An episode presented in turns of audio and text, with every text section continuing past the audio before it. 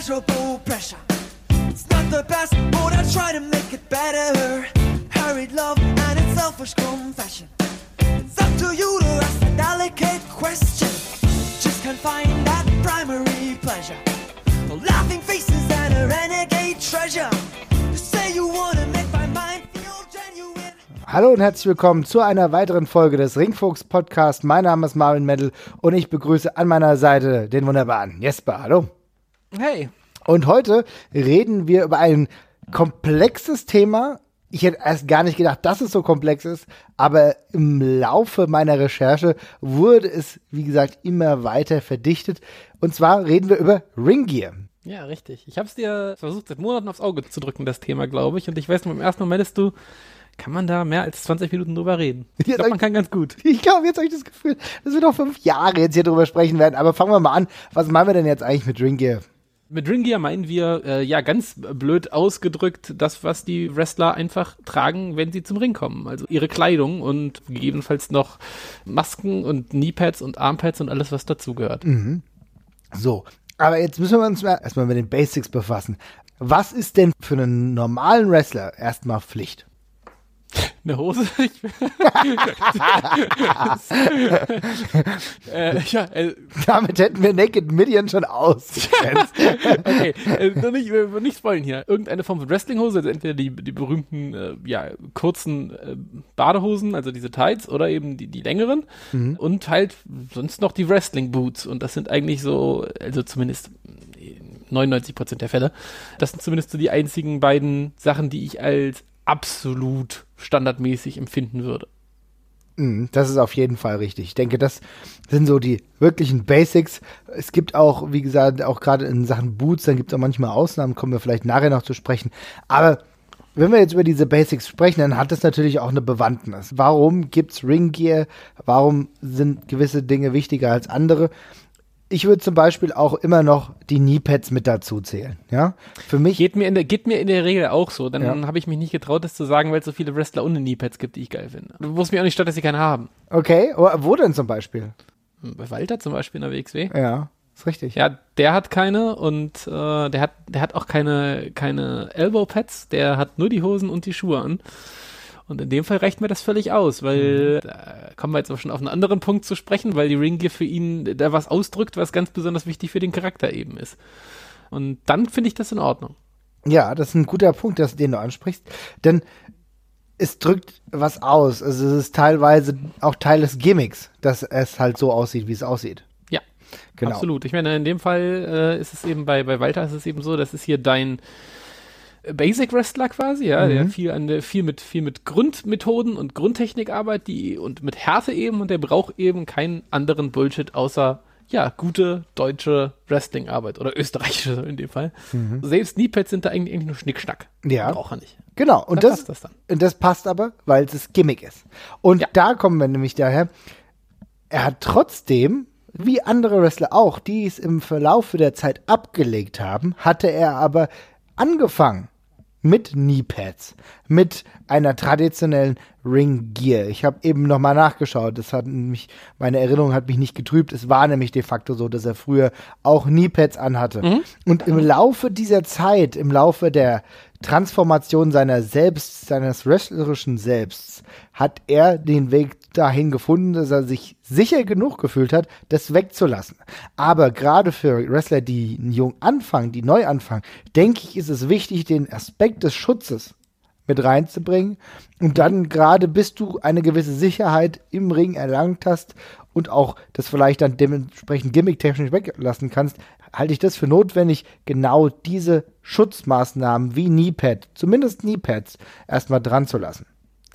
Also einmal das und zum anderen finde ich auch, es ist nicht unbedingt ähm, hilfreich für die Wahrnehmung des äh, Erscheinungsbildes des Wrestlers, wenn sie oft keiner keine Kneepads und keine Elbowpads tragen. Ähm, aus einem, also irgendwie ist es halt so, man, wenn man, wenn man, wenn ein Wrestler keine Kneepads und keine und keine Elbowpads trägt, dann ist es tatsächlich so, wie du gesagt hast, im ersten Moment, mh, ja, fehlt da irgendwie kurz was, weil das ist, gehört einfach zum Stereotyp schon dazu und dann beginnt man oft irgendwie auf die Körperform zu gucken und dann, also ich habe zum Beispiel bei, bei Wrestlern, die keine Kneepads tragen, habe ich irgendwie immer das, da habe ich das Gefühl, die Beine sind immer zu lang oder zu kurz, Ja. wenn ich mich noch nicht dran gewöhnt habe. Und da ist es am, am Anfang ganz gut, wenn diese Wrestler, wenn sie neu sind, erstmal, ja, so ein paar Stereotypen halt aufgreifen, damit man das erstmal auf sich wirken lassen kann, ohne jetzt irgendwie gleich verwirrt zu sein.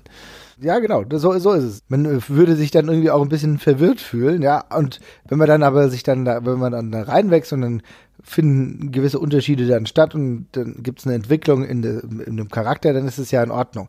Was für mich wichtig ist, ist natürlich der Aspekt, dass es natürlich auch professionell aussieht. Ja, ja, auf jeden Fall, klar. Sieht eben nach, nach ein bisschen nach Berufskleidung halt so quasi aus. Genau. Ne? Also, so wie man eben auch beim Boxer oder bei einem MMAler mit bestimmten Accessoires rechnet, äh, ist es ja beim Wrestler eigentlich auch. Ja, und gerade diese Professionalität für Leute, die jung, neu durchstarten, die vielleicht anfangen mit dem Wrestling. Ich denke, da gehört es auch dazu, das Geld dann irgendwo mal reinzustecken in eine ordentliche Ringgear. Das mag ein bisschen Geld kosten, man muss ja nicht immer gleich die hohen Schuhe anziehen. Ich glaube, die sind nochmal ein Ticken teurer, ohne dass ich das jetzt genau weiß. Aber es gibt ja normale Ringerschuhe, die kann man ja auch anziehen und kann die dann irgendwie teilweise manchmal verlängern mit Kneepads oder irgend sowas oder anderen Teilen. Aber normale Ringerschuhe, diese, diese flachen, die zum Beispiel viele Wrestler auch, wenn wir jetzt nochmal bei der WXW bleiben, beim Ambition-Turnier anziehen. Weißt du, da haben die ja normalerweise eher Ringerschuhe. Das passt auch, ah, vollkommen legitim. Da fühlst du dich auch schon sicherer drin. Gewisse Teile sind irgendwie ab, abgefedert und ja, du hast trotzdem einen guten Halt. Das ist schon wichtig. Und gleichzeitig zeigt es aber auch, dass du Respekt vor dieser Sportart oder vor diesem, ja, dieser Form des Entertainment, wie auch immer du das jetzt persönlich definieren willst, hast. Ja, weil ich glaube, das ist ganz wichtig. Ja, Das auf jeden Fall. Und ich frage, ich habe mir noch eine andere Frage gestellt, und zwar, ob es den Wrestlern auch dabei hilft, sich zu bewegen, so komisch das jetzt klingt, aber jeder kennt das, wenn er mal irgendwie Anzug getragen hat oder Anzug trägt, ja, dass man sich damit automatisch gleich ein bisschen gerader macht, als wenn man irgendwie zu Hause in Jogginghose rumläuft, ja. Und wer mal irgendwie sich aus Spaß beim Boxhandschuh oder sowas aufgesetzt hat, der hat doch irgendwie Bock, damit eben rumzuhantieren und macht auch sofort Boxbewegungen und sowas nach, ja. Und ich könnte mir irgendwie auch vorstellen, dass wenn man so eine Wrestling-Gear anhat, auch mit so ein paar Sachen, die man vielleicht sonst nicht am Körper hat, mit Elbow-Pads und Knee-Pads und so, dass man da eben auch gleich ein bisschen, ja, anders auftritt und ein bisschen sich dran erinnert, was man gerade macht, automatisch. Dass es halt so ein bisschen ins Muscle Memory mit übergeht. du kommst auf jeden Fall in einen anderen Modus. Ich denke, das Ja. ist doch bei Fußballern genauso. Ich Genau, meine, da kannst genau, du jetzt Kreisliga-Fußball gespielt haben oder höherklassigen Fußball. Du hast dir die Stollenschuhe angezogen, du hast äh, deine, hoffen, hoffentlich, deine Knieschütze angezogen und hast äh, die Socken hochgezogen und dann hast du gleich ein anderes Gefühl und weißt, jetzt geht's rund. Ja? Ja, exakt. Ich denke, das ist einfach, das ist eine Kulmination mehrerer Dinge, die dich dann auch ein bisschen darauf vorbereitet, dann wirklich das zu tun, für was du jetzt hier gerade antrittst. Also insofern, das ist natürlich, das können wir ja schon mal so ein bisschen vorschalten. Ich denke, das sind so grundsätzliche Aussagen, die man halten kann, warum es allein schon sinnvoll ist und auch in einer gewissen Art und Weise notwendig ist, zu solcher Ringgear dann im Endeffekt zu greifen. Ne? Ja. Aber wir haben ja eben schon gesagt, es gibt natürlich große Besonderheiten, Unterschiede. Jetzt mal gesprochen, warum gibt es diese Unterschiede? Warum sieht nicht jeder Wrestler gleich aus? Das hängt hauptsächlich natürlich damit zusammen, weil es Charakter und Gimmick unterstreichend ist. Und da gibt es halt gewisse Auslassungen und da gibt es auch gewisse Unterschiede. Ja, auf jeden Fall. Also ich meine, ähm, wie das ist ja im Wrestling mit einer der, das einer der, der, der prägendsten Merkmale, dass, dass Wrestler, das klingt jetzt sehr banal, aber unterschiedlich aussehen und da spielt die Ringier halt immer ein, eine ganz eklatante Rolle bei. Klar denkt man, kann man jetzt in die großen Unterschiede gehen, dass ein Wrestler angezogen ist wie ein Clown und der andere eben einfach wie ein normaler Ringer. Äh, aber da gibt's dann ja dazwischen auch noch jede Menge Abstufungen. Also zwischen langen Hosen und kurzen Hosen, die wecken eben, je nachdem, wie sie dann vielleicht auch nochmal bepinselt sind, auch nochmal einen ganz anderen Eindruck. Und da kann man eben durch, auf eine sehr subtile Art und Weise eben doch krass an der Wahrnehmung drehen, finde ich immer wieder. Es gibt ja auch so Sachen, dass wir, dass wir so bestimmte Sachen einfach äh, assoziieren. Das ist jetzt keine allgemeine Weisheit, aber äh, lange Wrestlinghosen verbinde ich zum Beispiel eher mit Heels als mit, mit Faces in der Regel irgendwie. Das kann in meinem Kopf völlig, völlig falsch konnotiert sein, aber für mich ist das irgendwie so. In der Regel würden, sind die, sind die Faces für mich die, die, ja, die gehen halt zu Werke. Und die brauchen keine, keine schicken langen Hosen oder so. Und äh, ja, damals, als John Cena hätte Heel turnen sollen, es wären lange Hosen geworden. Krass, okay. Ja. Hab ich mich noch nie mit befasst und da muss ich jetzt gerade mal in mich gehen, ob ich das denn ähnlich sehe. Also ich habe da, na. Es gibt, es gibt, ja, jetzt, wenn man darüber nachdenkt, es gibt auch wieder total viel Gegenbeispiele, Ja, die ja, mir klar. da einfallen. Mhm. Also ich meine, da denkt man an Bret Hart und das ist vermutlich in Erinnerung eher, eher ein Face als ein Heel, aber es sind nur so persönliche Sachen, die ich mitnehme. Irgendwie. Ja, Und wie wobei, gesagt, für mich, ja, ich meine, Nee, wenn, nee, wenn du schon große Beispiele machst, muss man ja auch wirklich sagen, ja, bei dem monumentalsten Heel-Turn, Hulk Hogan hat da immer kurze Hosen angehabt und dann war er Heel und hat plötzlich lange Hosen angehabt, ne? ja, ja, exakt. Und Randy Savage, der vielleicht auch nie ga, ganz so facig war wie Hulk Hogan, auch oft mit langen Hosen unterwegs und ja, Ja. ein paar Mal zumindest. Ja. Also man kann sich schon so gerade fühlen, wenn man will, ne? ja, aber, aber wie gesagt, es ist bei, wie gesagt, da kann man oft wieder Bret Hart nennen, der äh, ein großer Vertreter der langen Hose war, mit der er aufgetreten ist und so, und Eddie Guerrero oder sowas, die auch zu ihren Face Runs immer lange Hosen getragen haben. Das, da gibt's genug Gegen- Gegenbeispiele. Das ist einfach eine eigene Prägung, glaube ich, die man da hat. Und auch ganz große historische Heels haben kurze Hosen getragen. Aber ja, wie gesagt, für mich ist es irgendwie. Es hängt einfach, glaube ich, damit zusammen, welche Heels für einen besonders selber prägend waren. Und äh, das bleibt bei mir so hängen. Ja, ja, na klar. Leuten mit langen Hosen traue ich erstmal nicht über den Weg. Also, okay, man merkt schon, man merkt schon, dass du ja aktuell in Leipzig wohnst und da ist ja der, der FKK-Trend noch weiter fortgeschritten. Ja! Genau. Merk schon. So, Da okay. muss es liegen. Naja, ich bin mal gespannt, ob wir das irgendwann mal auf irgendwie eine, also auf eine Kausalität werden wir es nicht überprüfen können, ja, aber vielleicht Ja. so eine Tendenz oder so.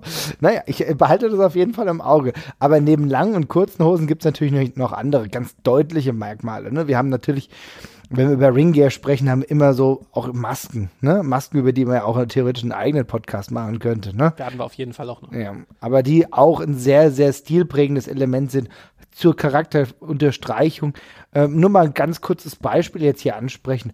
Wenn wir darüber sprechen, dass nicht die Ring-Gear-Wechsel bei allen Leuten immer gut funktioniert haben, da will ich nochmal auf Rey Mysterio zu sprechen kommen, der teilweise in der WCW seine Maske verloren hatte und das war für mich eine sehr öde Zeit des Rey Mysterio. Da konnte er im Ring noch so gut sein, wie er wollte. Er hat von seiner Mystik, von seinem mysteriösen Wesen ganz viel verloren. Ja, auf jeden Fall. In dem Fall war es, ich meine, das war ja auch immer ein, gerade zu späteren Zeiten immer spannend zu sehen, was man da mit der Maske so ein bisschen gemacht hat und wenn dann auf einmal so ein eklatantes äh, Charaktermerkmal weggefallen ist, was ja also auch ein Merchandise-Seller ohne Ende gewesen ist, ja, dann wirkt die Person auf jeden Fall auf einmal ein Schlag ganzes Stücken blasser und muss äh, sehr viel dafür arbeiten und darauf hoffen, dass er das irgendwie wegmachen kann. Im Fall von Rey Mysterio würde ich sagen, das hat nicht so geklappt. Nee. Und das hängt bei ihm halt auch damit zusammen, dass er, wenn wir mal tief in sein Gesicht schauen, dass er halt ehrlich gesagt auch ein bisschen aussieht wie so ein bisschen Toastbrot. Ja, also er sah jetzt Ja. schon so eher aus wie ein liebes Kind und dann in gewisse diverse Rollen zu schlüpfen, die vielleicht auch nicht immer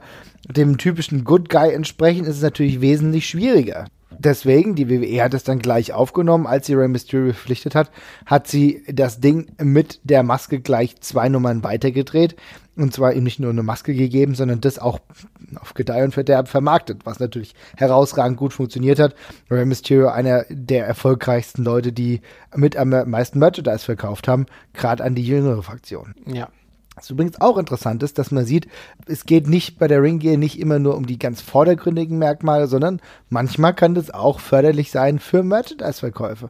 Ganz oft sogar. Wrestling ist halt immer noch ein Business, das von Merchandising nicht nur im Indie-Bereich, sondern auch und gerade auch bei der WWE davon lebt, dass halt Produkte an den Mann gebracht werden. Und da können so Kleinigkeiten wie Ringgear ganz markant sein. Da brauchen wir gar nicht in die jüngere Vergangenheit gucken, da können wir auch in die tiefe Vergangenheit gucken. Ich erinnere an die Bret Hart-Brillen äh, der frühen 90er.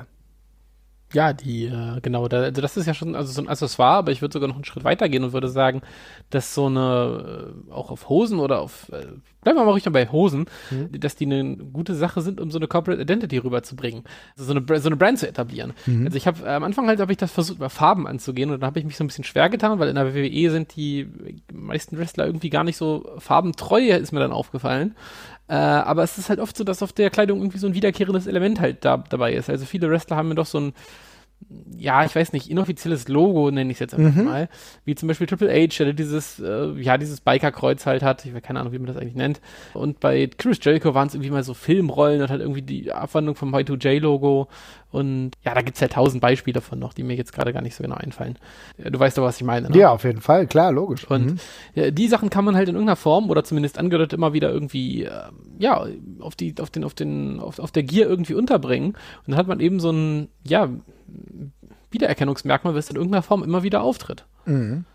Das ist richtig, ja. Und das ist auch sehr, ja, stilbildend im Endeffekt ist und auch den Charakter voranträgt, weil das, was du dann auf dem Bobbes gesehen hast, was da als Logo war, ist dann natürlich in anderer Form wieder auch beim Titan schon oder so sichtbar gewesen ne? und hat dann das etabliert, was natürlich gleichzeitig auch dazu geführt hat, dass die Fans damit irgendwie was verbunden haben, wie zum Beispiel dieses Kreuz bei Triple H. Früher war es bei Triple H die drei aneinander hängenden Haars. Ja, die Genau, ineinander ja, verflochten waren, ja. Das war auch über lange Zeit lang war das so das Ding, was du, ich will mal sagen, hätt- hättest du damals einen Creator-Wrestler-Modus gehabt, ha- hättest du versucht, diese drei Haars irgendwie aneinander zu bilden, weißt du?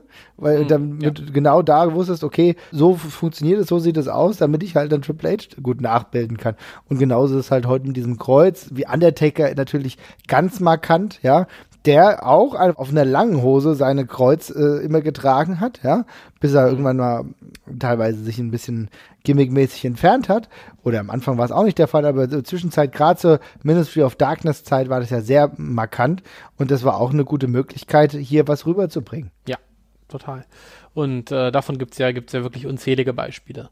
Aber wie gesagt, ich habe es eigentlich erst versucht, über die Farben anzugehen, ähm, wo mir dann aufgefallen ist, dass das zwar manche Wrestler immer noch so handhaben, aber irgendwie hab, verbinde ich es viel mehr mit Japan inzwischen, wo Wrestler ja relativ lange meistens irgendwie eine, eine Stammfarbe haben, mit der sie antreten. Ja. Und wenn sie dann mal wechseln, dann ist es schon ein ziemlich großes Event, sag ich mal. Aber ja, das ist in der WWE eigentlich eher nicht mehr so. Also da ist mir jetzt eigentlich, sind mir wenig Beispiele eingefallen von Wrestlern, die jetzt wirklich lange Zeit ihrer Farbe noch treu geblieben sind, in, in jüngerer Vergangenheit zumindest. Ich habe jetzt Ja. eben schon den Undertaker genannt, der natürlich den schwarzen Tönen auf jeden Fall treu geblieben ist. Ne? Ja, das ist richtig, aber das ist halt ja auch gimmickbedingt ein Stück weit. Genau, aber im Grunde, alle anderen spielen schon sehr, sehr mit ihren Farben. Denn Ja. äh, wenn ich mir angucke, wie John Cena mit allen Genau. möglichen Farben hantiert hat, ne? Ja. Also ich meine, diese ganzen Jerseys und so alleine, die ja ein fester Teil von den, von seinem Attire quasi sind, auch wenn er sie beim Matchen meistens nicht anhat, das ist ja schon offensichtlich, wie man damit halt ein bisschen spielt und das je nach Anlass eben anpasst. Und ähm, ja, bei Roman Reigns ist es ja genauso. Der, der Look bleibt immer derselbe, aber es gibt halt immer wieder kleine Anpassungen und so, die es da ein bisschen ändern und ja. Ja, definitiv. Die im Zweifel halt, ja, ich will es jetzt gar nicht nur auf diese Schiene schieben, aber wo ich dann schon immer das Gefühl habe, na klar, theoretisch kann man es halt auch damit begründen, dass es halt für Merchandise auch einfach interessant ist, weißt du? Für Merchandising interessant ist, andere Farben äh, mit reinzubringen. Du hast das Logo etabliert, aber ansonsten ändert sich halt hier ein bisschen was und so, damit du dann dementsprechend auch immer wieder einen Anreiz schaffst, dass der ein oder andere vielleicht hier für den Kauf zuschlagen kann. Ja, genau. Also das ist natürlich so ein Aspekt, was mir eben aufgefallen ist, was ich ganz toll fand, was du gesagt hast, war, dass es zum Beispiel in Japan aber wesentlich traditioneller noch gehandhabt wurde. Wenn ich jetzt zum Beispiel an Misawa denke, dann habe ich immer das Grün in Erinnerung. Mhm, genau, ja. Oder bei Kobashi eben das Orange oder später dann das, ja, schwarz-lila. Ja. Ähm, genau. Bei Chono in seiner cooleren Phase auch auf jeden Fall alles schwarz. Also das war halt einfach dieses, diese ganz klaren Farben, ne? Und Ja. das ist halt der Unterschied. Also ich glaube, Heute ja noch genau, heute ja noch genauso bei Okada oder, äh, der, oder bei, bei, bei Tanahashi, die haben ja auch immer noch eine sehr feste Gier, die zumindest nur mit den gleichen Grundfarben spielt. Genau, das auch. Ja, das stimmt. Gut, dass du es sagst. Also insofern, das ist ja dann wirklich noch ein bisschen traditioneller. Nee, Im amerikanischen Wrestling kann man das jetzt nicht so sagen, würde ich mal äh, festhalten. Ja, ansonsten, die Frage ist halt, wir, jetzt haben wir uns natürlich jetzt sehr mit Hosen beschäftigt oder mit den unterschiedlichen Farben. Aber was gibt's denn noch so für hervorstechende Merkmale so bei Ring Gear. Wir haben ja eben schon über die Pads gesprochen. Das ist ganz klar, das ist eher schutzlastig. Aber was jetzt nichts mit dem Schutz zu tun hat, würden wir jetzt auch Accessoires jetzt dazu zählen, weil du ja schon gesagt hast, das ist ja eigentlich ein Unterschied. Aber äh, da gibt es natürlich auch ganz großartig die Roben. Ja, Roben und Westen können wir, glaube ich, zusammenfassen. Stelle, Ja. ne? Ja. Äh, auf jeden Fall, also bei Roben, äh, da da sprießt natürlich immer sofort die Arroganz äh, in der Mhm. Regel. Das ist halt immer ein großartiges Mittel, um zu zeigen, dass jemand einen sehr pompösen und majestätischen Auftritt versucht hinzulegen. Und äh, mit so einem arroganten Schnösel, da freut man sich natürlich umso mehr, wenn dann der äh, Working Man rauskommt und ihm, und ihm dann eine mitgibt. Mhm. Ähm, aber ja, das ist äh, ja die, die, die, die Robe als, als Heelmittel ist ja auch so eine der ältesten Wrestling-Handgriffe überhaupt, würde ich mal behaupten wollen. Roben und Umhänge. Ja, definitiv. Und gerade Roben, äh, sag mir mal, ein Face, ja, der ursprünglich als Face mit einer Robe rausgekommen ist. Tja, das ist eine gute Frage. War Neville Face, als er am Anfang das Cape hatte? Okay, ja, das Cape. Aber das ist, äh, aber das ist wirklich, glaube ich, der, das wäre jetzt, glaube ich, der Einzige, der mir reinfällt. Aber Ja. es war auch ein Cape, er war ein Superheld. Also insofern zählt das nicht. genau, es war halt, genau, es war halt ein Cape, so ein Superhelden-Cape, ne? Ja, Und aber stimmt, einer mit, einer mit einer Robe würde mir tatsächlich auch wirklich nicht einfallen, glaube ich. Das ist echt, ich, ich würde sagen, es gab's nicht. Ich bin hundertprozentig sicher eigentlich, dass es das nicht gab. Denn alle, die mit einer richtigen Robe rauskamen, wow, Alliteration, hallo, äh, die waren ursprünglich als Heel geplant. Ja, auch Ja. natürlich sinnbildlich Nature Boy Buddy Rogers, Nature Boy Ric Flair. Ähm, selbst äh, George's George, der ja auch eine Robe hatte, ja, wenn ich das Ja, richtig in Erinnerung Savage. hatte.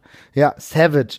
Alles ursprünglich Heels, Ja. die im Zweifel im Laufe der Zeit sich so etabliert hatten, so einen Coolness-Faktor erreicht haben, dass sie das dann auch als Faces getragen haben. Ja, äh, man könnte jetzt die Einschränkung machen und nochmal zu den Japanern zurückkehren. ja kann man machen. Und nochmal Misawa nennen an der Stelle. Ja, auf diese grün-weiße, ja, das ist aber keine richtige Robe. Halt Irgendwie schon, aber es, ist, es hat eher so einen Trainingsjacken-Anstrich, den er, die er da anhatte. Ja, Er hatte da auch, die, auch mit diesem, also es war dann schon so, so, so ein Mantel, aber es ist halt nicht diese pompöse Glitzerrobe, die, äh, ja, die ist eher, die ist eher den Heels vorbehalten, das stimmt. Ja, ne, also es ist äh, grundsätzlich schon. Es gab auch, ich glaube bei Kawada zum Beispiel, der ist auch einfach mit einer Robe rausgekommen, aber die war auch nicht ganz so pompös. Aber da, also ich wirklich sagen, im Japanischen gab es da nochmal einen Unterschied. Das kann schon sein, äh, dass ich, d- dass wir hier schon die Unterscheidung machen müssen und das nicht ganz klar in Heel und Face unterteilt war, sondern dass da eher auch das Standing vielleicht wichtiger war. Weißt du? Also, wenn ich an Kawada denke, Kawada hat auch immer äh, seine Roben gehabt, äh, meistens übrigens auch, hat eine ganz klare Farbgebung gehabt. Wir hatten es ja eben davon, äh, schwarz-gelb, ja, also war jetzt kein BVB-Anhänger, sondern einfach wirklich jemand, der diese Farben schwarz-gelb irgendwie etabliert hat im Wrestling und hat auch immer eine deutliche Robe angehabt. Das war jetzt nicht Ja. kein Heel, so, weißt du? Ja, ja, ja. Also auch, aber nicht zwingend. Aber die Weste hingegen ist ein bisschen ambivalenter, oder? Die Weste ist ultra ambivalent. Also die haben sehr, sehr viele Leute angehabt. Natürlich Ja. mit der wahrscheinlich berühmteste Westenträger ist für mich äh, Stone Cold Steve Austin. Ja, Ja, siehst du, da würde ich schon, äh, also, ja, aber war nicht der wichtigste für mich. dann sag, wer ist denn der wichtigste für dich? Ne, da bleibe ich auf jeden Fall bei Razor Ramon. Ah, okay, klar.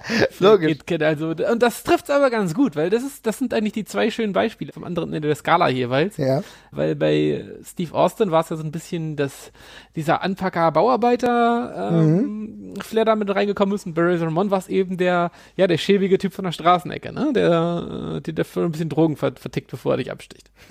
ja, genau. Super, dass wir äh, allen Klischees hier wieder spielen. Ja, Ja, es gibt ja nur das Gimmick wieder. Ich meine, ja, ja es war darauf angelegt, ne? auf jeden Fall. Ich meine, es war eine Scarface-Imitation, äh, wir behandeln sie so. Aber das ist ja ist, ist schon witzig. Also, weil die Weste, die klappt da irgendwie für beides gut. Und auch heute haben wir da noch, ja, das von Roman Reigns ist ja streng genommen auch eine Weste. Mhm. Äh, wenn man wenn man wenn man so nennen möchte, äh, immer noch irgendwie passt das für mich immer noch nicht ganz zusammen, dass der Company Hero irgendwie so eine Schutzweste trägt als einziger Wrestler im Roster, aber okay. stimmt. Ja, scheint es zu brauchen. Ja, aber das äh, wird sowohl von Heels auch als von Faces genutzt. Ja, definitiv. Auch wenn wir uns überlegen, dass AJ Styles, der auch ja so ein bisschen immer zwischen den Welten schwebt, auch jetzt, um mal ganz aktuell zu bleiben, ja auch immer mit einer Weste reinkommt. Ja. Mhm. Ja. Auch jemand, der sehr ambivalent ist. Ich glaube, dass das Attribut der Weste ein durchaus ambivalent ist. Ich denke, das kann man so feststellen. Ne? Der Vorteil hier Ja. ist natürlich auch, dass du immer noch genügend Raum lässt, in der Regel, um vielleicht noch dein Shirt zu zeigen, was da drunter ist, was du auch noch vermarkten willst. Ja, das, ja, das stimmt, das ist richtig. Ja. Also, also die Weste sehr ambivalent. Wir haben jetzt eben schon über die Roben gesprochen, die natürlich wirklich einer der klassischsten Instrumente sind. Übrigens habe ich jetzt was überlegt. Und zwar eine Robe als Face ist mir doch eingefallen. Und zwar Goldust. Ja, das war doch aber ursprünglich, also das ist doch ursprünglich auch ein Heal-Charakter gewesen, der als er Mhm. mit der Robe rausgekommen ist. Und ich meine, Leute, die als Face auch noch die Robe getragen haben, davon gibt's Nee, nee, ja, nee, nee, ich meinte aber, ja, du hast recht, ich meinte nicht die äh, ursprüngliche Robe, die er im Jahr 95, 96 anhatte, die war ganz klar als Ziel angelegt, aber er ist ja jetzt in der jüngeren Vergangenheit, also jetzt aktuell auch nicht mehr, aber er ist ja in der jüngeren Vergangenheit mit dieser Kapuzenjacke äh, rausgekommen, weißt du noch? Aber das zählt nicht. Das ist, Nee? das ist Throwback-mäßig, finde ich. Okay, das ist, alles klar. Das ist eine Anspielung auf die alten Sachen. Also, wenn du es so konkret fasst wie vorhin, Mhm. oder vielleicht fällt einem einer noch was ein, aber dass es einen Wrestler gab, der mit einem Face-Wrestler, der von Anfang an mit einer pompösen Robe rausgekommen ist und diese Nee. gleiche pompöse Robe nicht getragen hat, Ja. äh, als er Heal war. Nee, das, dann, dann äh, ist es ganz klar. Dann würde ich sagen, gibt's das so nicht. Aber wie gesagt, bei Westen haben wir das Beispiel jetzt öfter gehabt. Da können wir uns übrigens auch an DDP erinnern, ja, der ja auch Westen immer getragen hat. Ja, okay, genau. Was gibt's denn noch? Wir hatten Roben, wir hatten Westen. Dann, Kapuzen im Allgemeinen, das müssen nicht unbedingt Westen sein, aber es können auch diese Trainings, Trainingsjacken und sowas sein, die äh, einfach immer ganz cool aussehen eigentlich an den Leuten, in der Mhm. Regel. Zum Beispiel bei AJ Styles. Ich meine, bei AJ Styles ist eine Weste, aber wir hatten auch CM Punk oft mit irgendwelchen Pullovern und äh, Randy Orton jetzt auch, ja. genau, genau, denn die Orten jetzt, ja, auch irgendwie komisch. Aber ja, Randy Orton zum Beispiel auch, ja. ja, auch irgendwie komisch. Nicht so wirklich passend, ne? ja. Bei Christian auch ganz viel mit diesen Trainingsjacken und so. Äh, auch ein bisschen ambivalenter, ist aber eigentlich immer ein cooler Look, finde ich, und sieht halt irgendwie nach, erinnert immer relativ stark so an Boxer und UFC-Kämpfer und gibt so ein bisschen Credibility. Mhm, das stimmt, ja. Das ist ein ganz, ist ein ganz guter Punkt. Und das ist was, die wir hier noch ansprechen können, die ich mir noch, äh, die ich mir noch aufgeschrieben hatte, äh, auch eher aus dem jüngeren, ähm, ja, aus der jüngeren Vergangenheit größtenteils, wo sie auftreten, sind, sind Handschuhe, tatsächlich, die ich mir aufgeschrieben habe. Die prägnantesten Beispiele, die mir da eingefallen sind, sind eigentlich immer bei Wrestlern, die so ein bisschen ähm, Grapple- oder Fighting-lastiger auftreten sollten oder sollen. Also es ist halt einfach so ein relativ leichtes Werkzeug, um zu zeigen, hier, das ist ein gefährlicher Striker oder Grappler und so, ne? Der, äh, so wie bei Ken Shamrock damals, da war das, da ist mir das sehr in Erinnerung geblieben. Jetzt heutzutage haben wir natürlich mit AJ Styles auch noch ein anderes Beispiel, wo das einfach wirklich nur ja, Teil des Looks ist, würde ich sagen. Aber generell ist es so, ein, so eine Shooter, so eine Shooter-Geschichte. Ja, ist ein sehr guter Punkt mit den Handschuhen. Darüber habe ich äh, zunächst gar nicht nachgedacht, aber klar, bei AJ Styles sind es ja auch ehrlich gesagt bessere Golfhandschuhe, ne? Ja. ja. Aber sie es sind Look unterstreichen und das passt halt mega geil. Ich muss Das sagen, sieht halt mega futuristisch aus. ja, Und, ja. das passt für mich auch voll gut und ich bin da auch echt großer Fan von. Also diese Handschuhe, das finde ich schon, es hat nicht immer, es ergibt nicht immer Sinn, aber es sieht einfach mega gut aus, ne? Aber klar, bei ähm, Ken Shamrock, anderen Mixed Martial Arts angelegten Charakteren, hat es diesen Schutzaspekt, der sollte einfach noch martialischer wirken. Wo es, auch noch gut klappt, sind halt Wrestler, wo man sagt, hier, der braucht irgendwie allgemein bei diesem irren Fighting-Stil, den hat braucht er guten Grip. Bei Mary Mysterio ist es ja auch so, dass der immer Handschuhe getragen hat. Hat das aber eben Sinn gemacht, weil du gedacht hast, ja, der macht ja so krassen Top-Rope-Kram, wo er sich auch an den Seilen festhält und irgendwie rumrutscht und sowas, ne?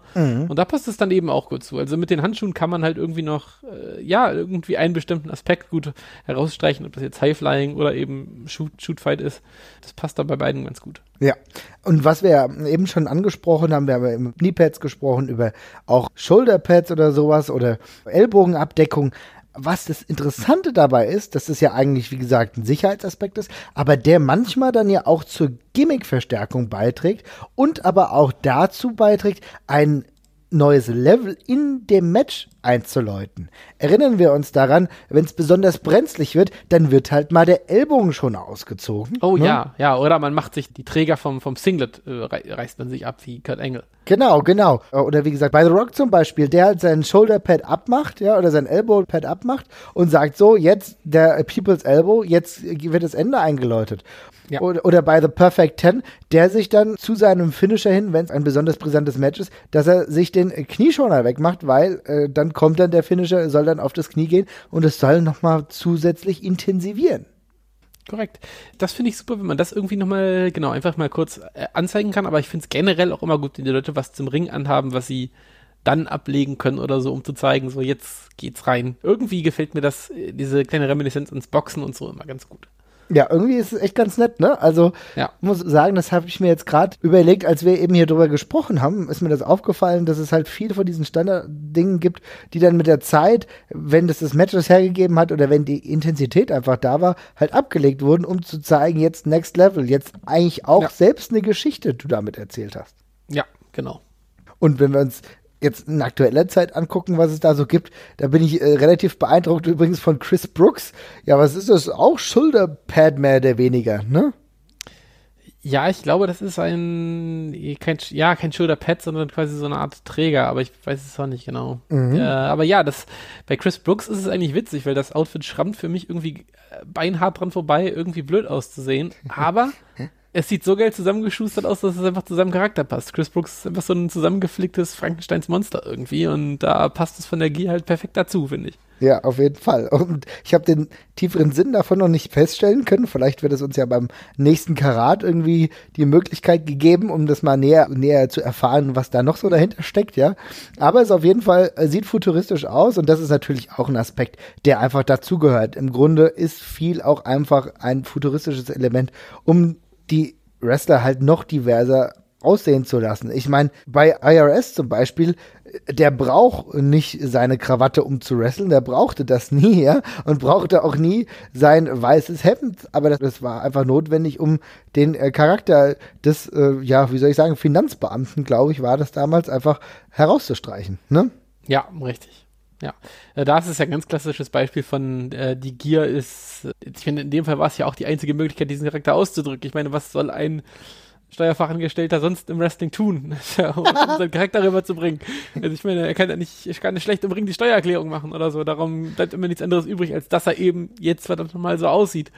Und ähm, ja, dann muss es eben leider auch im Ring anhaben. Ja, ja, und das war sowieso in dieser Zeit, in der vieles noch ein bisschen krasser überzeichnet war, aber auch Ja. irgendwo äh, hat auch dazu gepasst. Also ich meine, äh, genauso wie es halt auch bei Sergeant Slaughter ist, dass notwendig war, dass er dann rausgekommen ist, nicht nur mit einer typisch militärischen Uniform, ja, so richtig mit Camouflage, äh, sondern halt auch mit einem Hut, ja, und dann am besten noch einer Trillerpfeife. Das hat dann alles ganz gut zusammengepasst. Hüte übrigens ein eigenes Thema. Es gab auch im Wrestling sehr, sehr viele unterschiedliche Hüte, ne? Ja, ja, allgemein, ja, wahnsinnig viele Hüte tatsächlich, ja. Also auch ein bisschen eher was von früher, würde ich sagen. Also der Hut ist ein bisschen in Vergessenheit geraten beim Wrestling. äh, aber früher sehr viele markante Hüte. Savage haben wir auch schon genannt. Ja, Ähm, ein anderes farbenfrohes Beispiel von Sachen, die jetzt nicht mehr ganz so präsent sind. ja. Eigentlich, wenn wir uns überlegen, wie präsent der Hut damals war. Ja, Durch oder Savage. Kopfbekleidung oder halt Bandanas oder sonst irgendwas, ne? Aber ja, Savage hast völlig recht, ja. Also, klar, größtes Krass. Beispiel. Undertaker genauso. Ja, Undertaker auf jeden Fall, auf jeden Fall. Aber Savage, der damit angefangen hat, ne? Und bei dem das wirklich ein Charaktermerkmal im Grunde war, ja. Und Ja. dann natürlich auch der Undertaker, für den das auch wunderbar gepasst hat. Ich wusste bis dahin nicht so, okay, warum hat jetzt ein Undertaker so einen Hut auf? Aber egal, das sieht gut aus. Das Ja, passt, nicht ja. fragen, nicht fragen. Ja. Ja. Handschuhe. Ja, Auch genau. Lila Handschuhe. Papa, Shango, Papa Shango auch, äh, bekannter Hutträger. Ja, stimmt. Und auch da, ja, war es notwendig. Und selbst bei Mountie, der dann Ja, der, der, genau, der Mountie ist ja genauso ein Beispiel wie, wie IRS, wo das, ja, die, die Kleidung macht das Gimmick. Ja, im, im Grunde schon, ne? Und heute, wie gesagt, gerät es ein bisschen in Vergessenheit. Mir wird jetzt auf die Schnelle jetzt auch kein Hutträger einfallen, der aktuell äh, durch das Seil geführt, stolziert. Also fällt jetzt kann nicht. Der Drifter einen Hut? Nee, Drifter hat keinen Hut, aber der Drifter wäre natürlich jemand, zu dem das gut passen würde. Okay, Shawn Michaels kommt immer mit seinem Hut raus, ja, äh, der ja auch nicht mehr aktiv im Ring eingebunden ja, wird. erzählt, Wir suchen Aktive. Also, Ja. ja. Aber mir fällt jetzt gerade tatsächlich auch niemand ein. Äh, John Cena trägt seine Mützen, aber es Ja. ist halt auch nicht mehr. Ja gut, aber immerhin, immerhin schon mal eine Mütze, ne? Immer eine Mütze, ja. ja. aber, Aber ja. wenn wir denn, wenn wir dann schon davon reden, was äh, denn so gute Ringgear ausmacht oder Ringgear, die gut aussieht für uns, Mhm. Muss ja fairerweise auch sagen, es gibt sehr viel Ringgear, die vielleicht nicht ganz so klasse aussah, um es mal äh, freundlich auszudrücken. Ja, ja, auf jeden Fall. Äh, hast, äh, wenn ich jetzt sage, die beschissenste Ringgear aller Zeiten, ja, all-time worst, was fällt dir denn da zuerst ein?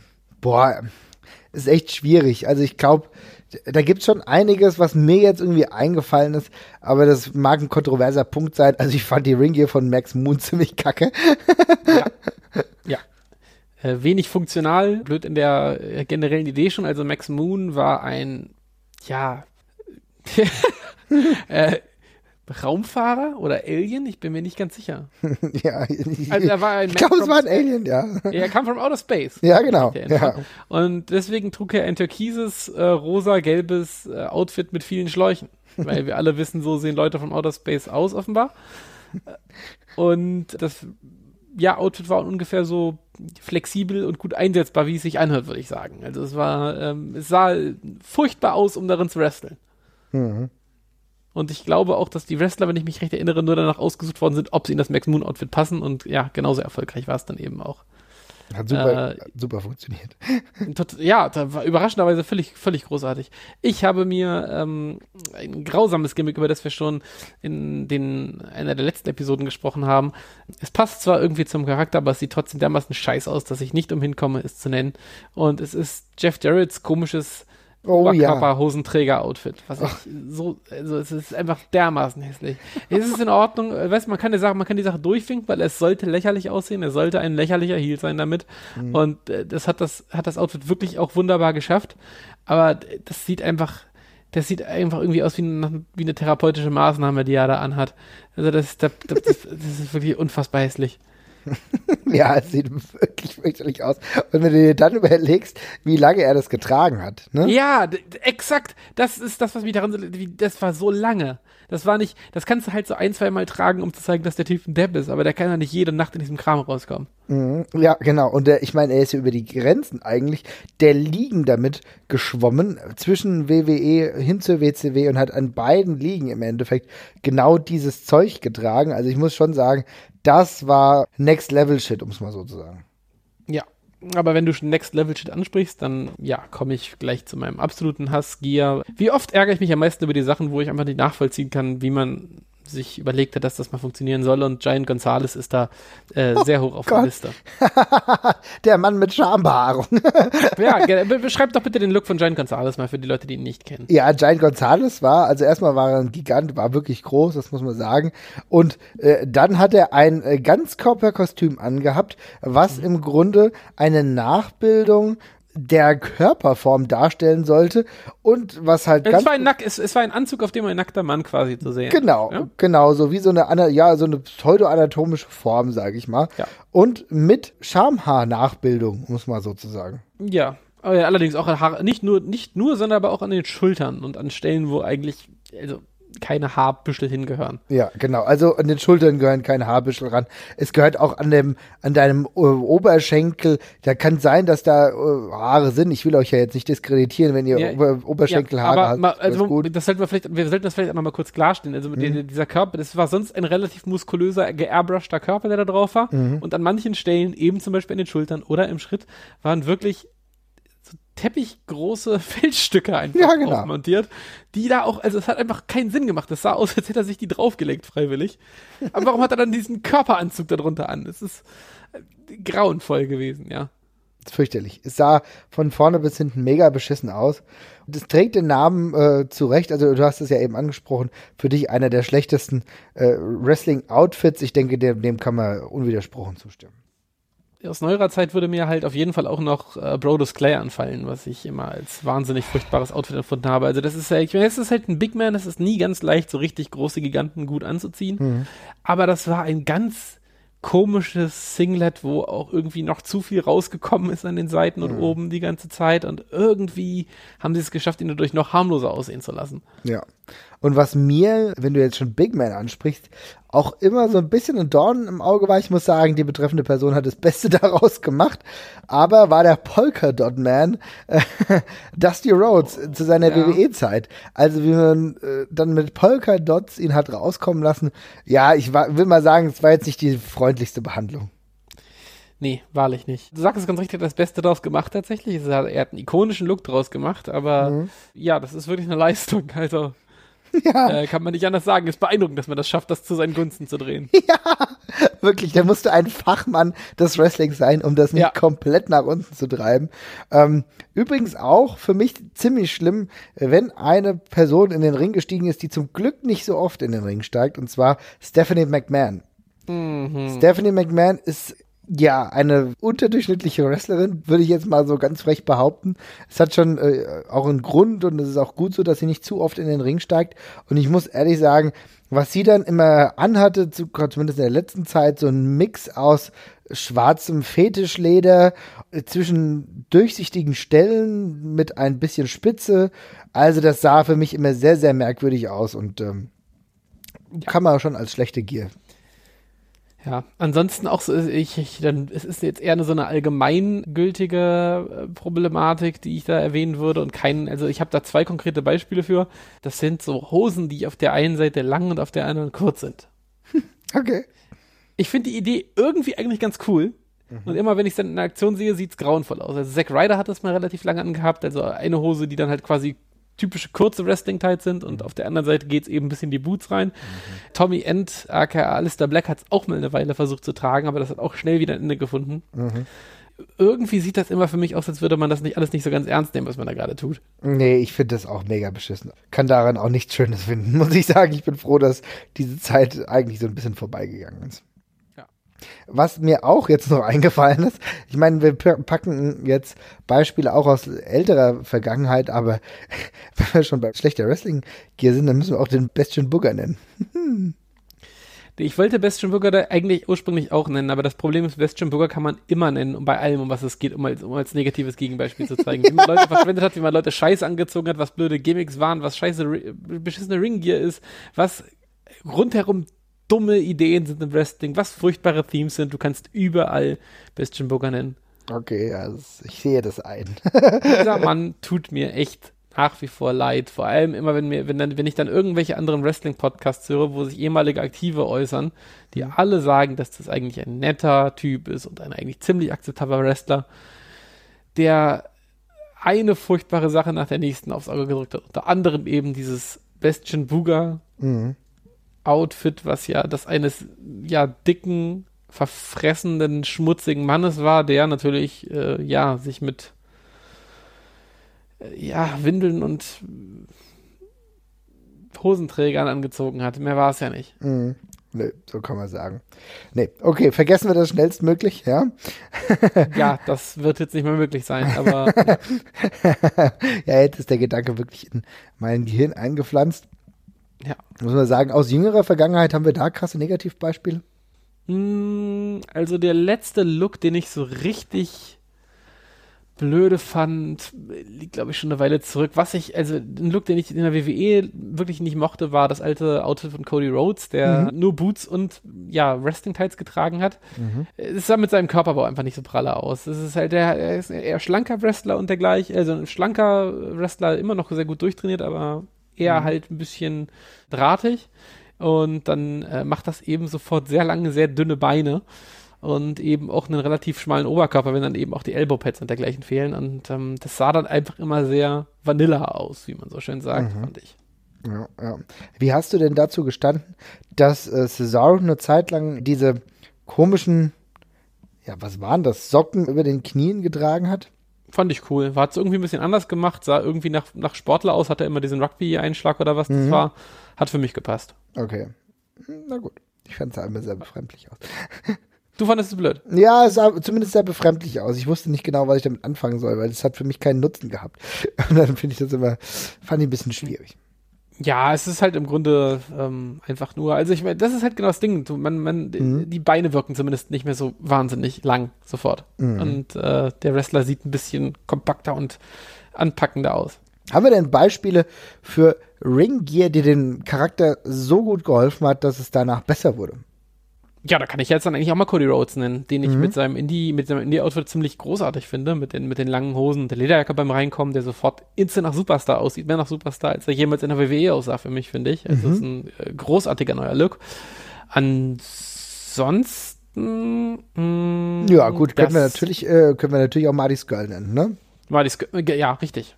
Also der wahrscheinlich einer der größten Charakterwandel der letzten, müssen wir fast sagen, auch im gesamten Wrestling hingelegt hat. Auf jeden Fall. Dazu noch mit einem coolen Accessoire mit dem Schirm und der, und der Sonnenbrille. Und der Maske. Und, im der Grunde Maske, jetzt auch. genau. Mhm. Ähm, ansonsten jünger Vergangenheit, das äh, Seth Rollins Outfit finde ich äh, ziemlich schick tatsächlich. Mhm. Äh, passt, passt gut zum Charakter, auch wenn ich, ja, die Farben sehen teilweise ein bisschen lame aus, aber trotzdem, die lange Hose passt zu ihm erstaunlich gut, finde ich, und gibt ihm einen ziemlich eigenen Look. Ähm, und ansonsten fand ich tatsächlich auch, äh, dass CM Punk in der WWE durch, äh, durch seine Outfits ja seinen Superstar-Status ziemlich untermauert hat. Äh, Gerade wenn man das mit dem Early WWE CM Punk vergleicht, der einen, ja, doch sehr, sehr lame aussieht teilweise, Mhm. Ja, das bis er ist, dann seinen Style gefunden hat. das ist schon interessant, ne? Also wie es dann wirklich innerhalb dieser Zeit zu Wandlungen kommt, die dann einfach dazu beitragen, dass eine Person dann noch größer wirkt, ne? Ja, Also für mich ist halt immer auch AJ Styles noch ein Beispiel, der ja über weite Zeiten seiner TNA-Karriere für mich aussah wie nichts. Also äh, ein super Wrestler war alles schön und gut, aber merkwürdige Friese gehabt. Und ähm, auch der, der, der sonstige Look war halt so, ja, mit Kader und so, auch als er da schon die großen Titel gehalten hat und dann ja nach Japan gegangen ist, aber auch zu seiner TNA-Zeit schon zu dem wurde, was wir jetzt so in Anfängen, was wir dann jetzt bei der WWE Ja. gesehen haben und jetzt zu einem absoluten Superstar-Look verholfen. Ja, ja, ja. Das ist ein sehr eigener und, und definierter Look, der äh, den Charakter ganz extrem geprägt hat. Das ist wirklich eine gute Sache gewesen. Kann man Mhm. nicht anders sagen. Ja. Es ist im Endeffekt so, dass, wenn du darüber nachdenkst, Wrestler zu kreieren, das, also das hört sich jetzt, das hört sich jetzt ein bisschen abstrakt an, aber das wissen wir ja, bei der WWE war das ja, ist es ja kein Einzelfall, dass Wrestler auch am Zeichenbrett ein wenig dargestellt wurden. Erinnern Ja, wir uns klar. an Zeichnungen von To Mankind, ja? Ja, Also das gehört ja dazu. Und da ist es ja durchaus relevant, wenn dann so Comic-ähnliche Zeichnungen dann zum Vorschein kommen, die dann irgendwie den realen Charakter abbilden sollen, ja? ja. Ich bin mir auch sicher, dass, es man, dass man so reißbrettmäßig zum Beispiel auch bei The Shield gemacht hat, die man, für die man ja am Anfang auch einen ziemlich klar definierten Look hatte in diesem, ja, so Sondereinsatz, äh, äh, mit den, ja, diesem paramilitärischen Outfit, ne, mit diesen Munitions, nicht Munitionswesten, aber diesen Ausrüstungswesten und so, die ja fürs Wrestling eigentlich äh, relativ überflüssig sind, aber ähm, eben einen sehr eigenen und coolen Look hatten und eben zu dieser, oh Gott, jetzt gibt's gleich wahnsinnig Ärgerstimmung gepasst haben, die die am Anfang eben verbreitet haben. Mhm. Ähm, was man ja bei Roman Reigns heute auch noch versucht, äh, durch seine Gier so ein bisschen einzufangen. Ähm, aber ja, das sind so von vornherein durchdacht und dann konsequent und gut durchgezogen Sachen, ja. Definitiv, ja. Wenn wir jetzt nochmal einen Schritt weitergehen, das geht jetzt ein bisschen davon weg, aber ich finde es eigentlich gerade ganz interessant, wollte es mal ansprechen. Es gibt ja doch aber dann ein paar Sachen, so auch in Ring Gear, die dann durchaus so ein bisschen geklaut sind, ne, von anderen Bereichen der Medien oder der Entertainment-Industrie, oder? Nennt mal ein Beispiel. Alexa Bliss. Inwiefern ist das geklaut? Hm, Ich würde schon sagen, dass von dem Film Suicide Squad die äh, so, ja, Hauptdarstellerin, ja, äh, dass da Harley Quinn meinst du? Ja, genau, Harley Quinn, ja, frappierende Ähnlichkeiten zu sehen sind. Das ist sicherlich richtig. Also da war ja auch teilweise das Make-up dran angelehnt mit den, Mhm. äh, mit den, mit den gefärbten Zöpfen und ähm, ja, ja, das stimmt. Ja, das auf jeden Fall. Das ist auch, ähm, das ist, findet man ja auch relativ oft vor, dass man, dass man irgendwie noch so ein bisschen popkulturelle Einflüsse irgendwie hat. Ne? Also Rey Mysterio hat das ja auch sehr gerne gemacht. Der hat ja irgendwie immer so ein äh, Joker, Joker-Outfit und auch mal dieses der hat ja mal diesen Avatar-Look gehabt bei seinem, bei seinem Gear mit diesen, auch mit diesen, mit diesen Zöpfen hinten dran und diesem blauen Outfit.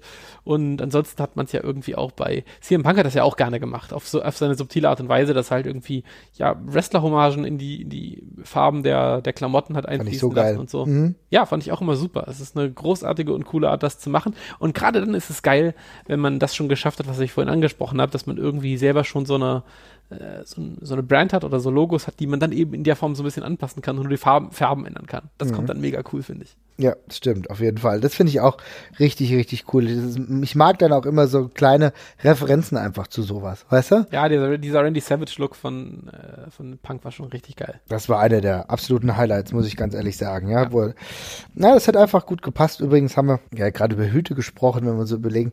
Äh, der frühere Bray Wyatt, der hat ja noch einen Hut gehabt, der aktuell hat ja keinen mehr. Ne? Das war, Ja. Da waren ja noch Anleihen zu Waylon Mercy da. Naja. Damit zu Robert De Niro halt auch. Genau, damit zu Robert De Niro. Also du siehst, über ein paar Ecken geht's dann noch ein bisschen weiter. Gut, Sting ist jetzt nochmal ein anderer Fall, weil da ging es hauptsächlich ums Facepaint. Ja. Wobei man auch sagen kann, dass die lange schwarze Robe, die er hatte, auch in dem äh, Film ja, glaube ich, auch eine Rolle gespielt hat, wenn ich mich recht erinnere. Auch Scheiße, wenn man so einen Robenwrestler. Äh, wobei, es Ja. war ein Mantel. Es war ja ein Mantel. Es war ein Mantel. Ja, genau, es Keine war ein Mantel. Ja, es war keine typische Robe. Naja, aber solche Kleinigkeiten sind auf jeden Fall fein. Ich will noch mal ganz kurz mit dir über Schuhe sprechen. Ne? Ähm, wir haben Mhm. Natürlich. ja, ja Wrestling-Podcast. wird natürlich über Schuhe gesprochen. da, auch da haben wir ja eben schon gesagt, es gibt natürlich die traditionellen äh, Wrestling-Schuhe, also Amateur-Wrestling-Schuhe, die eher so ein bisschen flacher sind, beziehungsweise nicht so hoch sind, dementsprechend nicht den ganzen Bereich irgendwie abfedern, beziehungsweise stabilisieren. Aber es gab ja auch sehr gimmicky Schuhe, ne? Ja, wen hast du, wer schiebt dir der gerade vor? The Iron Sheik. Ach ja, der hatte diese äh, Spitzenschuhe. orientalischen gehauchten Spitzen, ja, tatsächlich Spitzenschuhe, im wahrsten Sinne des Wortes. Ja. Ja, ähm, die sind mir vielleicht ein bisschen über, aber ich mag das generell sehr gerne, wenn, oder finde das immer ziemlich cool, wenn so Anleihen von dem äh, Gimmick des Wrestlers so mit verarbeitet werden. Also ich finde es zum Beispiel cool, angenommen, es sind Cowboy, Cowboy-Boots oder so, die so ein bisschen Cowboy-Look unten haben, Ja. die dann aber quasi so in Wrestling-Boots eingearbeitet sind oder so. Genauso bei Hosen oder so. Das finde ich dann cool. Es ist halt immer, wenn, wenn der dann wirklich irgendwie, ja, jetzt äh, einfach nur Gummistiefel trägt oder einfach nur Cowboy-Stiefel, ist es vielleicht nicht so Bombe. Aber wenn man es eben so ein bisschen so, so das reinmixt, dann sieht es eigentlich immer geil aus. Wenn, äh, genau das ist nämlich der Punkt, wenn du es reinmixst. Denn was mir mega auf die Nüsse ging, war die Tatsache, dass Shawn Michaels teilweise nach seiner Rückkehr ne, Ja, mit ja. wirklichen Cowboy-Boots gerestelt hat. Und das Ja. ging gar nicht. Genauso wie man keine richtigen Turnschuhe anziehen soll. Man kann äh, Wrestling-Boots wunderbar wie Turnschuhe aussehen lassen oder vielleicht halt sogar irgendwie die so nach, so nach Sneaker-Art so ein bisschen imitieren und so. Das ist dann alles kein Problem. Aber richtige Sneaker im Ring sind scheiße. Ja, genau. Also richtige Sneaker sind mega zum Kotzen und auch richtige Cowboy-Boots ist kacke. Also es muss, es kann eine Anleihe haben, aber es muss halt schon einen ernsten, ernsthaften Hintergrund haben im Grunde. Ne? Ja, auf jeden Fall. Im Endeffekt ist es ja auch so, und das ist immer ein Aspekt, den darf man nicht vernachlässigen. Das ist nicht nur Security und Schutz für dich, sondern eigentlich auch für deinen Gegner, denn äh, es kann auch immer was passieren. Äh, bei großen Power Moves kannst du immer leichter ausrutschen und die Wrestling Boots haben schon Hintergrund, dass die halt dich anders stabilisieren, dass halt das Risiko einer Verletzung minimiert wird. Ja, genau. Und dann, wir kommen immer eins weiter, aber jetzt muss ich doch noch darüber sprechen, ein Effekt, den ja Ring Gear auch hat, ist im Endeffekt, dass es sich nicht nur gut aussehen lässt, sondern dass es sich auch ganz gut anhört, ne? Oh, das musst du definieren.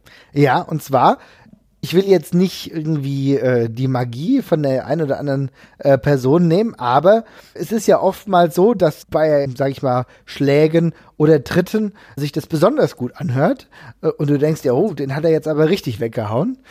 Und es hängt zum Teil auch damit zusammen, dass in dem richtigen Moment dann auch die Hand auf die Hose geht und es dann richtig schön klatscht.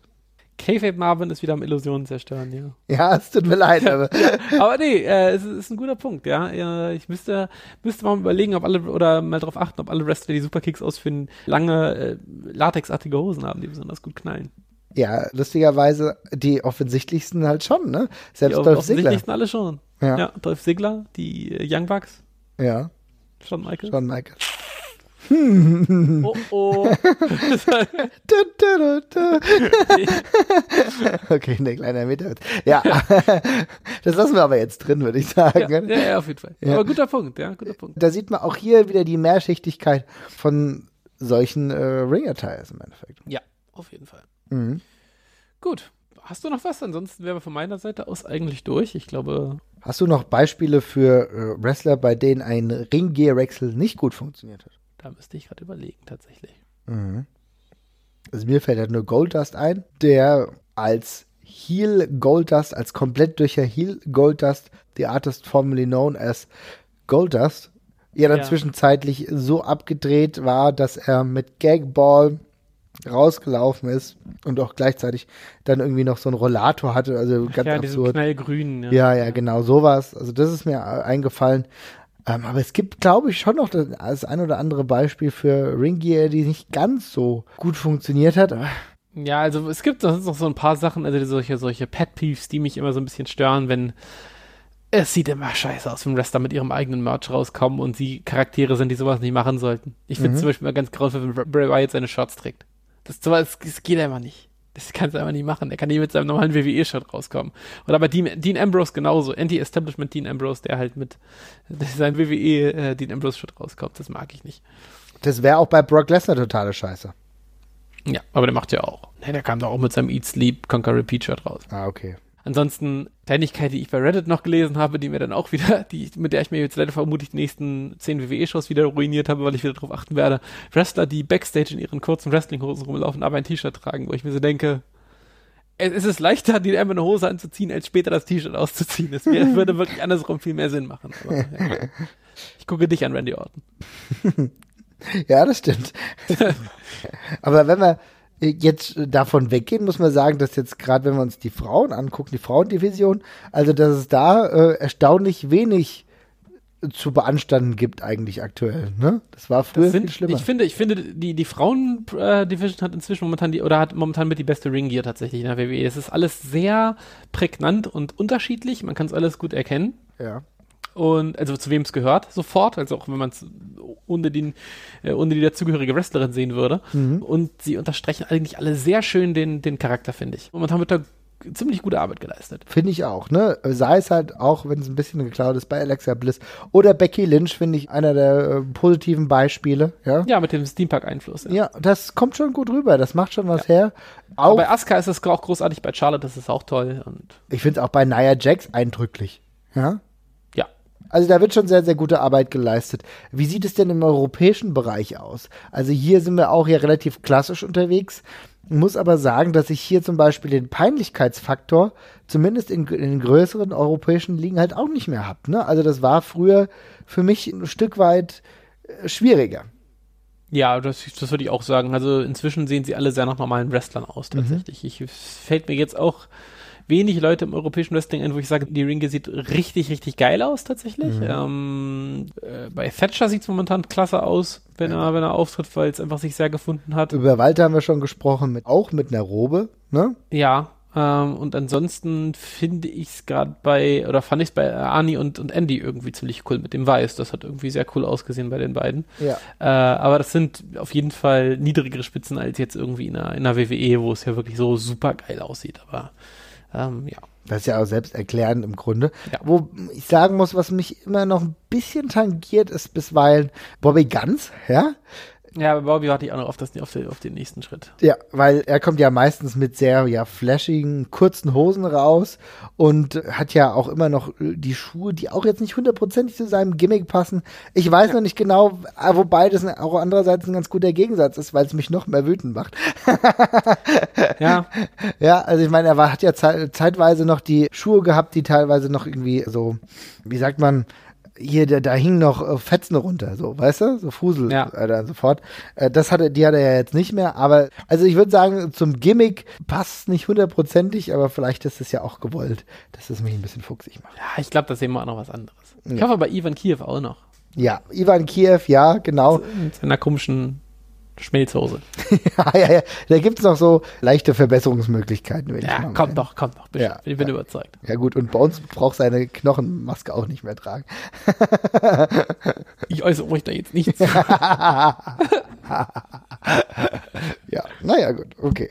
Nee, ansonsten, wie gesagt, ist grundsätzlich wesentlich besser geworden. Also auch selbst bei Leuten, die, ja, eher so Superhelden verkörpern. Wenn sie Kniepads haben, dann ist schon mal der größte Schaden eingedämmt, um es mal so zu sagen. Ne? genau.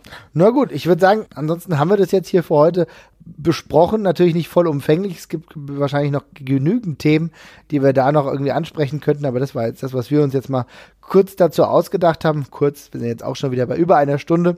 Wenn ihr Anregungen oder Fragen habt, wenn ihr denkt, hier, das und das habt ihr vergessen, darüber müssen wir noch viel genauer sprechen, dann schreibt uns gerne eine Mail. Wir sind auf jeden Fall für euch da. Schickt uns ähm, auch eine DM bei Facebook oder bei Twitter at ringfuchspot. Ihr könnt jetzt gleich noch ein schönes Lied hören von den Planetoids. Afforded heißt das. Die haben uns das Lied zur Verfügung gestellt. Und ansonsten würde ich einfach sagen, macht's gut und bis zum nächsten Mal. Und wir hören uns auf jeden Fall. Ciao, ciao. Ciao.